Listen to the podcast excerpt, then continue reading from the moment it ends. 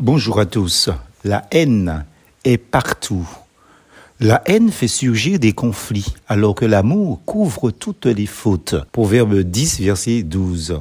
Le célèbre chanteur à texte Francis Cabrel affirme Quoi que tu fasses, l'amour est partout où tu regardes, dans les moindres recoins de l'espace, dans les moindres rêves où tu t'attardes. Depuis non ni non non, c'est-à-dire depuis les temps anciens, nous n'observons que le contraire, parce qu'il est plus facile de découvrir partout la haine, des conflits et de l'égoïsme.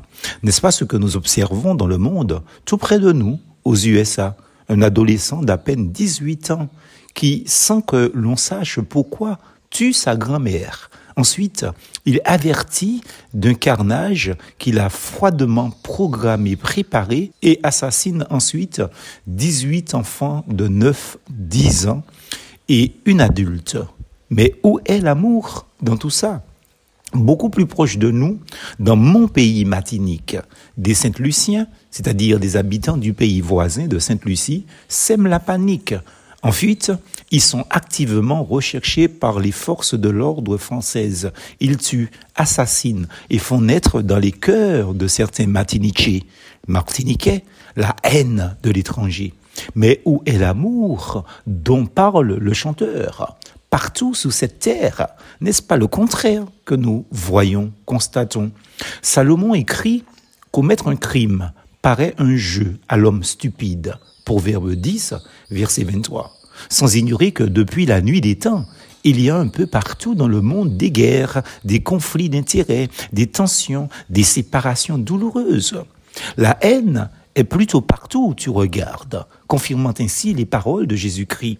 C'est du cœur que viennent les mauvaises pensées, les meurtres, les adultères, les débauches, les vols, les faux témoignages, les calomnies, Matthieu chapitre 15 au verset 19. Le problème de l'homme, c'est l'homme, ou plutôt son cœur non régénéré. Là où nous pouvons rejoindre les propos du chantre, la Bible affirme que Dieu est amour. En effet, celui qui n'aime pas n'a pas connu Dieu, car Dieu est amour, dit l'apôtre Jean dans sa première épître, 1 Jean chapitre 4, verset 8. Ce qui signifie que l'amour n'a pas disparu, puisque Dieu est omniprésent. Si le manque d'amour est manifeste entre les humains, entre les peuples, entre parents, entre enfants, c'est parce que la haine est dans le cœur de ceux qui ne connaissent pas le Dieu d'amour que nous proclamons. Voilà la réalité.